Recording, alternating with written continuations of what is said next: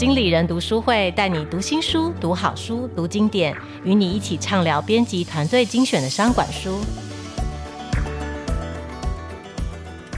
嗨，各位经理人 Podcast 的听众朋友们，大家好，我是今日月刊副总编辑张玉琪 Amy。那今天呢，又是经理人读书会的这个单元哦。我们这个单元在一年之初要来跟大家回顾一下二零二三年的书籍的年度排行榜，我自带音效，噔噔。二零二三年卖的最好的书是哪些？你看过的书又有哪几本呢？就在今天的这个节目里面会跟大家介绍。今天呢，跟我一起回顾排行榜的是我们副主编庭安，请庭安跟大家打声招呼。Hello，大家好，我是庭安。庭安，二零二三年书看的多吗？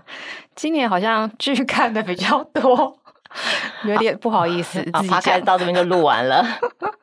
对，就是我原本其实会想要说，哎，在下班的时候好像可以多看点商管书，但没有想到，其实我们在工作上要看非常多商管书，所以后来发现，其实要读的书太多，我真的在家里只能看一些闲书。目前排行榜上我看到的。就是我商管书，我知道书名，就知道这些书很红，但是我看过的都是小说或者是心灵励志类的。好，但是这个没关系，我们等一下也是会让庭安跟大家推荐一下好看的这个心理励志类的书籍哦。今天我们谈的这个排行榜揭露呢，其实是一个综合榜单，综合了博客来啊、诚品啊、Kobo 乐天啊、读墨啊，那还有包含读册二手书等各大平台的年度榜单。那我觉得综合起来，其实是。一个很大的趋势是商管书终于抬头了，因为以前其实我经理人常常会介绍商管书、特定商管书的榜单，然后那时候都会再请那个平台特别在挑商管书给我们，但这次介绍的是一个总榜了，因为总榜上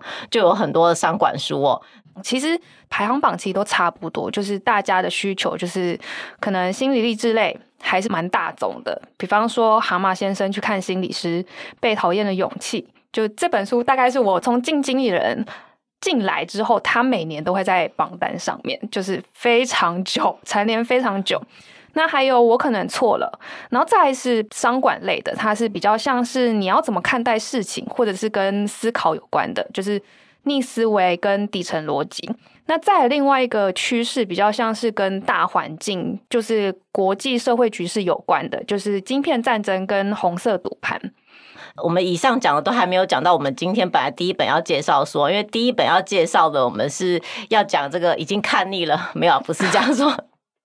连续好几年都在排行榜上的榜首，就是《原子习惯》，在博客来、还有在读墨、r e m o 或在乐天都还在排行榜上哦。那经理人也用这本书做过题目，这个专题制作人就是庭安，庭安可以帮我们分享一下，觉得这本书的魅力到底在哪里？为什么都还没有人可以打败它？我们刚刚有讲这本书是《原子习惯》吗？对，《原子习惯》对，就是我觉得《原子习惯》就是听这个书名就知道它其实在跟养成习惯这件事有关。但我觉得大家对于养成习惯这件事，他可能心理压力会蛮大的，就是你可能会觉得，哎，我养成了可能几天。因为过去的那派是说，你要做一件事做二十一天，你才会养成一个习惯。所以养成习惯这件事，大家可能会觉得它是一个很长期、长时间，然后你没做了，它就可能这个习惯就断掉了。就大家对于那个。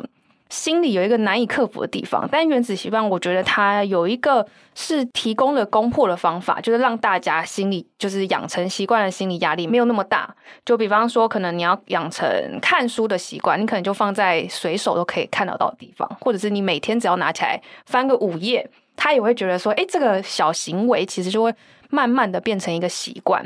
意思是说，我今天其实只要看两行，我就可以说我今天有看书，是不是？对，其实我觉得就是过去大家会觉得，哎，这种事情好像很难，就是你可能会 diss 自己，就觉得我看两页，我可以说我是有养成一个看书的习惯嘛。但真的日子久了，你不可能只看两页，你会就是慢慢的越看越多，越看越久。哦，所以就是是一个让大家就是。每次的新年新希望都没有达成的时候，你又重新可以看《原子习惯》，又重新燃起。其实我还是可以做得到的，这个励志之书。对，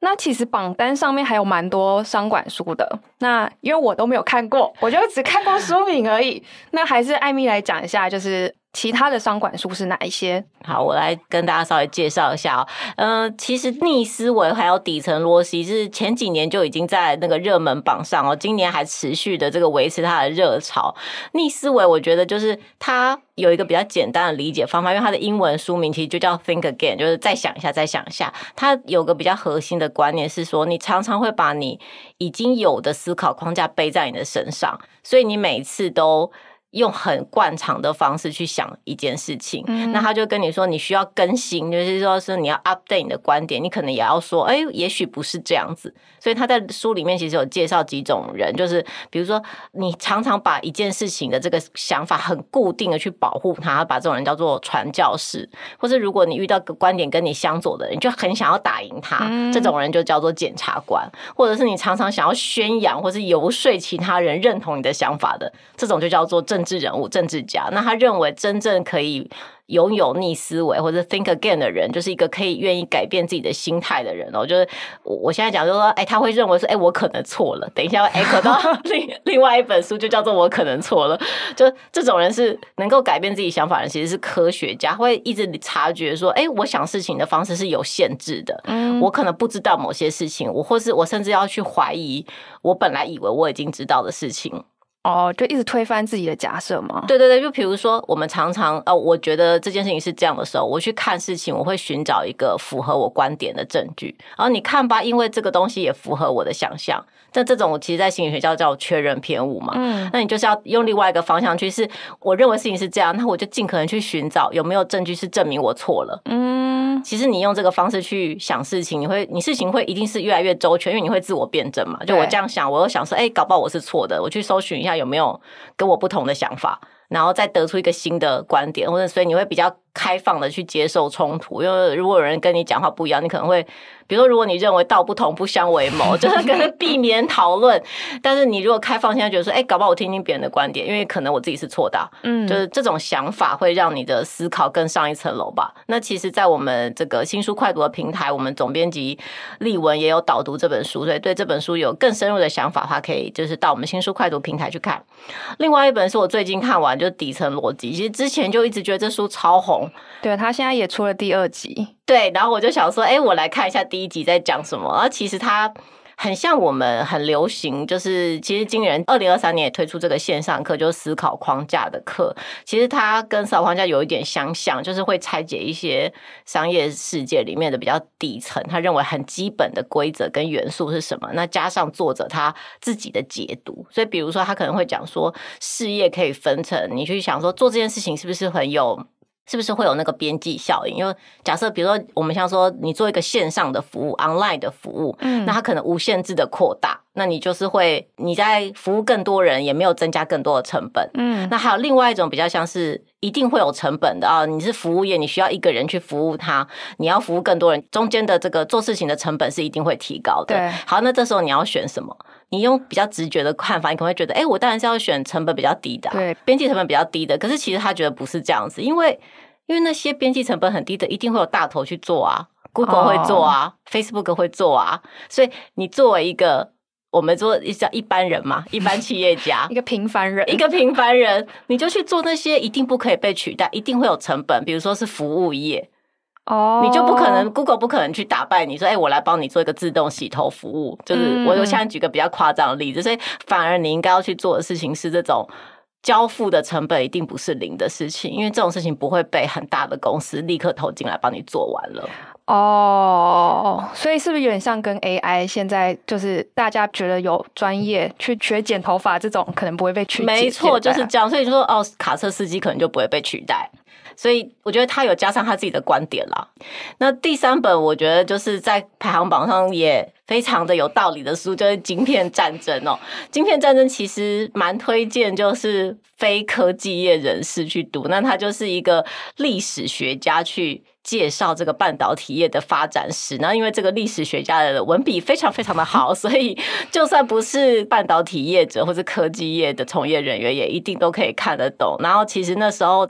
这本书还有邀请到张忠谋来做跟作者对谈嘛？然后那时候张忠谋就说他真希望是由他来写出这本书。我我觉得真的是可以由这个 我们 Morris 张来写一下这本书，因为当然从这个晶片战争的角度是一个第三人称在说故事嘛。但如果你可以想想看，如果今天是我们的第一把交椅，第一人称来讲这个故事，应该就是会有更多不为人知的秘辛啦。所以非常的那个推荐大家去读，就是文笔非常的好，故事也非常的好懂。好，那这个商管类大概介绍到这边，我们接下来要介绍的是心理励志类，是我们平安的主场哦。那心理励志今年占了非常多的名额，比如说呃，有蛤蟆先生去看心理师啊，我可能错啦，还有被讨厌的勇气啊，别对每件事都有反应，然后还有呃，这本是小说，但我把它归在心理励志类哈，就是不便利的便利店。庭安，这些书有没有特别想跟听众朋友们推荐的呢？嗯，我看过那个蛤蟆先生去看心理师，他是一个非常轻薄短小的，他很像你要把它视为呃绘本，我觉得也可以，他很快大概三小时内就可以翻完。嗯、那他其实这本书是因为。我大概去年的开始，我就是一直想要了解自己，或者是想要更认识自己，我就会一直在看心理疗愈相关的书。那这本其实蛮多人都推荐的。那我觉得这本书可以作为大家可能认识自己，或是你想要知道你自己为什么会呃有这个行为模式。可能你很常跟某一类的人吵架，或者是你可能跟家人相处上都会有一些小小小的摩擦。其实这本书它可以透过自我对话，或者是你去。想想看你到底为什么会有这样子的行为模式？对，那如果其实大家对于这类的主题有兴趣的话，其实我觉得可以再去读一本比较厚的，它叫《也许你该找人聊聊》这本，它是美国的一个心理治疗师写的书。那他其实也在里面讲了很多他自己。他自己去咨商，或者是他咨商过的人的一些故事，就是我觉得，就是这些书都可以看完，因为他他咨商完，他可能心理上面会有一些疗愈的过程。那你在看的途中，你也可以陪伴这些人走过那一段路程的感觉，所以我觉得看完都会有一些疗愈的作用啊。我有看过《蛤蟆先生》，我觉得他看起来好像更像是。让你了解心理智商是怎么一回事，对不对？哦，有一点像是他就是透过蛤蟆先生，超级白话，蛤蟆先生去看心理师，让你知道心理智商是怎样的过程。然后我觉得现在因为有这些书的出现，大家对于心理智商可能不会是那么排斥，或是觉得有一点。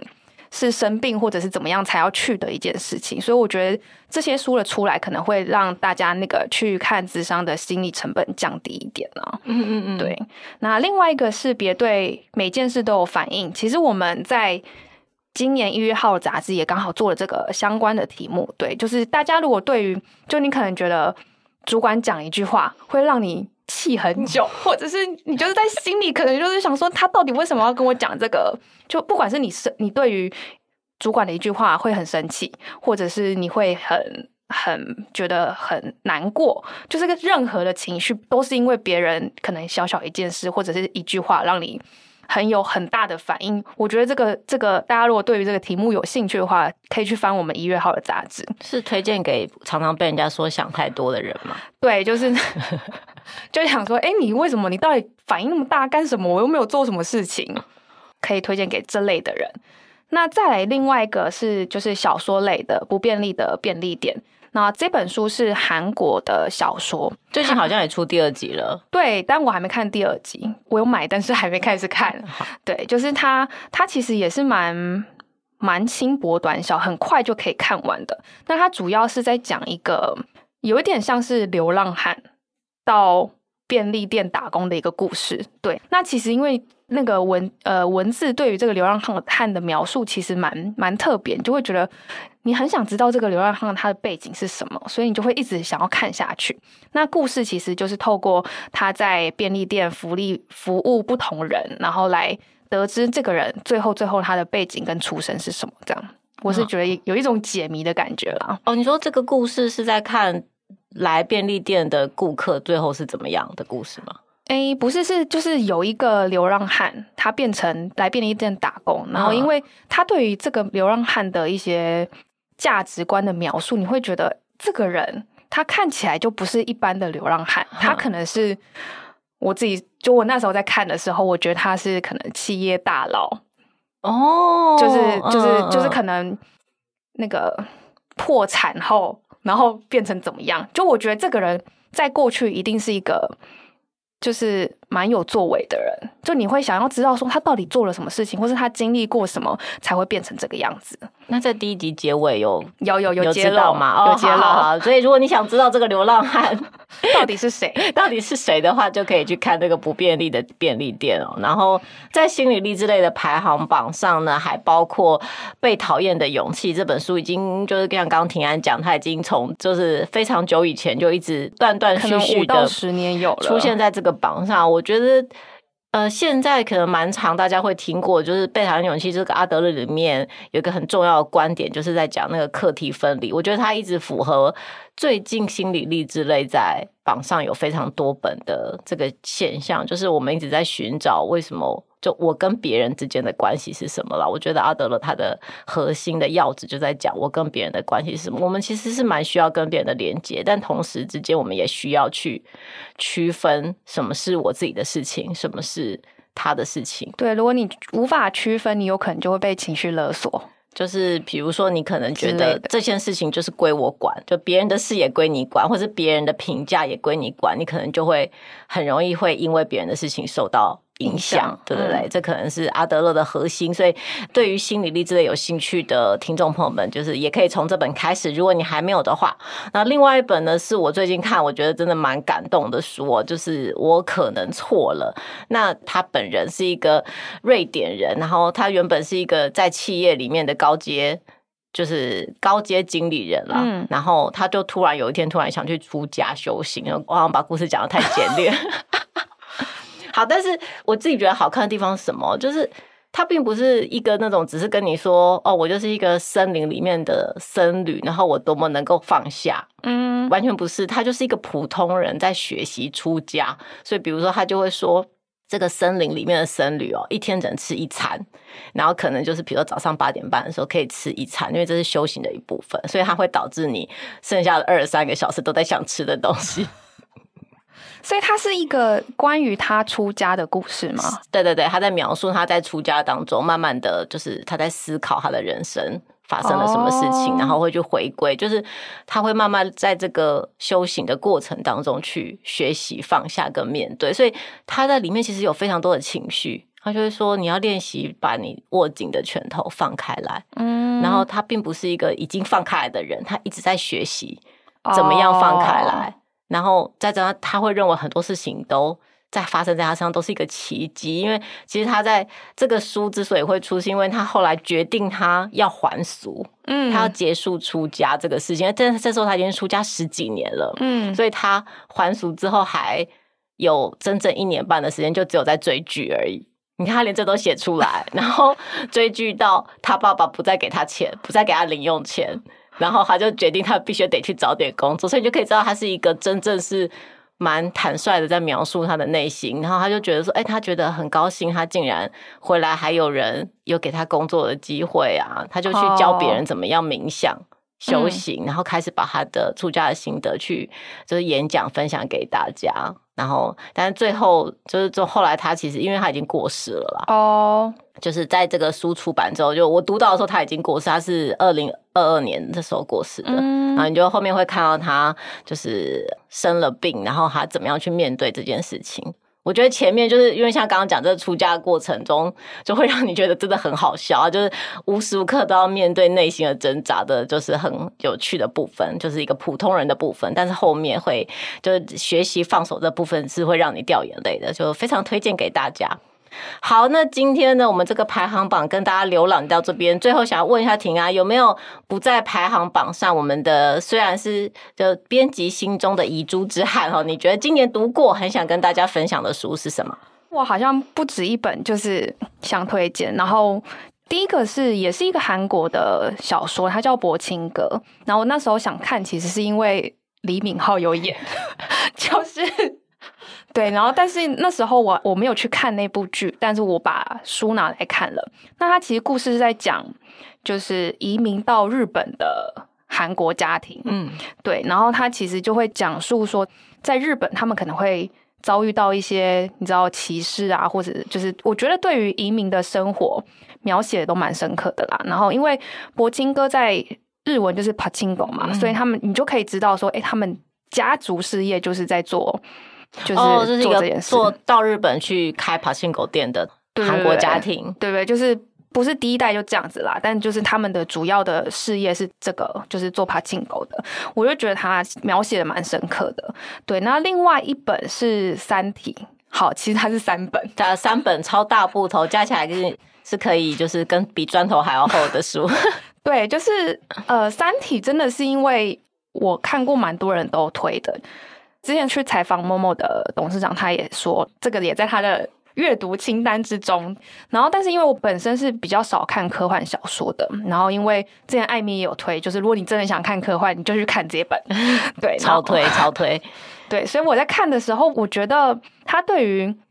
就是对于宇宙啊，或者是你会觉得这个人他到底头脑到底是长什么样子，就是我觉得会有一种脑洞大开感觉，然后因为他真的在讲一些可能跟物理学啊，或是。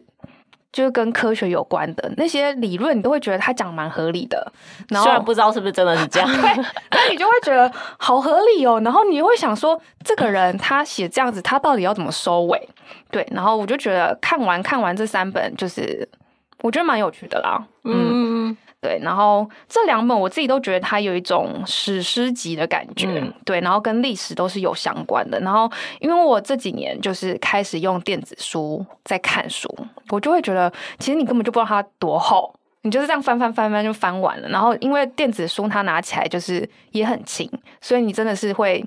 很快速就看完很大一本的小说。嗯对好，电子书的业者，我们这边都开放，大家就是就赞助我们，好不好？我们这边都是一群很爱看书的人，大家都会使用电子书阅读器。对，然后刚刚其实我觉得讲的很多韩国啊，或者是国外的书，就是我这边想要推荐一本台湾台湾的书，就是我推荐吴明义的《单车失窃记》。对，那这一本其实它。好，顾名思义就是在讲 一部单车，一部失窃的单车。对，但是因为它因为一部失窃的单车，然后它因为是我有点忘记那个型号了啦，反正就是很古老的。然后其实它，你如果要找你想要维修，你要去找它的零件，那零件可能会散落在各个地方，所以它其实是就是你想要修那个型号的单车，然后你去找了很多不同，可能是别人身上的一些零件，所以它就会。用一台单车去衍生出一段段故事，都是关于那个单车的零件的故事。就假设一个脚踏垫，它可能衍生出一段故事。所以，他我就会觉得，就是这些小说，它都结合了蛮大量的田野调查。所以，我觉得在阅读的时候，你都会得到一些，一个是跟单车有关的知识，或者是你跟宇宙有关的，或者是跟移民有关的，就是你都会得到一些新的。知识跟学习感，所以我蛮推荐这三本的。哦，了解。好，那我我今年有一个个人的小心得，就是呃，应该是二零二三年了。我们在录制的时候是二零二三年的十二月齁，然后今年就是我的两位爱作家都。过世了，就是米兰昆德拉跟大江健三郎，然后我想要趁这个时候小小缅怀他们一下。让米兰昆德拉的那个生命中不可承受之轻，就我相信在今年就是又大家会重新去买这本书，然后我觉得他是这个作家，就是他可以用一个。让你无法想象的方式去写小说，所以如果是对小说有兴趣的读者们的话，是非常推荐你看《生命中不可承受之轻》，还有《生活在他方》。那基本上他的整套都很有趣啦，就是所有的著作都很有趣。然后大江健三郎的话，是因为。之前可能曾经跟大家推荐过，就他其实他在写的小说是跟他的散文风格非常不同的。然后我觉得蛮推荐他的，就是比较像散文的是为什么孩子要上学？那他在描述他的小孩其实是有一个心智障碍的孩子，所以那时候他把他的孩子送去特教，就是比较像是特教的学校。然后但是孩子一开始都很不适应，所以他就写了一个为什么孩子要上学，就是他去反思这件事情，然后得出大家为什么要上学的理由。好，如果你想知道的话，就也可以去看一下这本书，会 就是让你非常的感动。好，所以虽然说在他们离开这个世界之后，他的书可能会就比较容易引起别人关注，所以我觉得很就是缅怀他们离开了这个世界，可是希望他们的书可以就让大家再重新回来看这他们的书这样子。好，那我们今天的 podcast 就跟大家分享到这边。如果喜欢我们的内容，请你在下方按赞或是留言，希望我们介绍的书。今天就到这边，拜拜喽，拜拜。